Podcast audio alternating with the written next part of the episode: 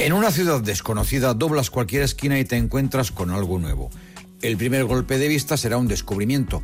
Una ilusión incontrolable empuja a atravesar la calle recién descubierta. Va apareciendo gente nueva, pero tampoco es tan distinta a la de la calle anterior. Los locales contienen otros usos, algunos complementarios a los que ya se han visto anteriormente.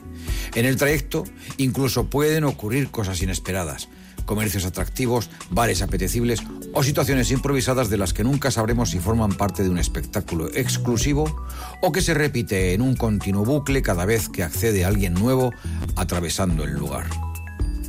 Pero a medida que se sigue por esa calle va resultando que su contenido te suena, que se parece al de la calle anterior, y según se avanza corroboras que además se parece a la anterior de la anterior.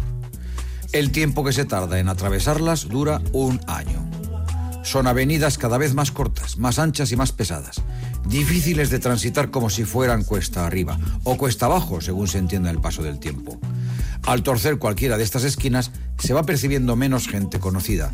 De los que te rodean, algunos caen fulminados o abducidos en una desaparición inmediata y misteriosa.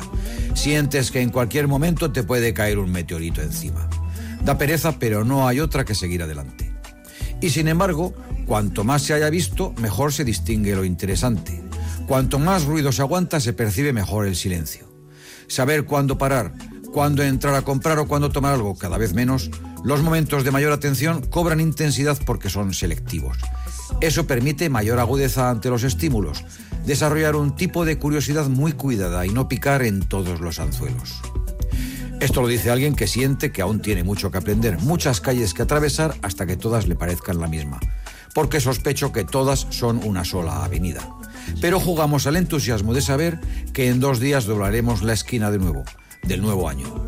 Les deseo una buena travesía y llegar hasta el final. Buenos días, Mincho.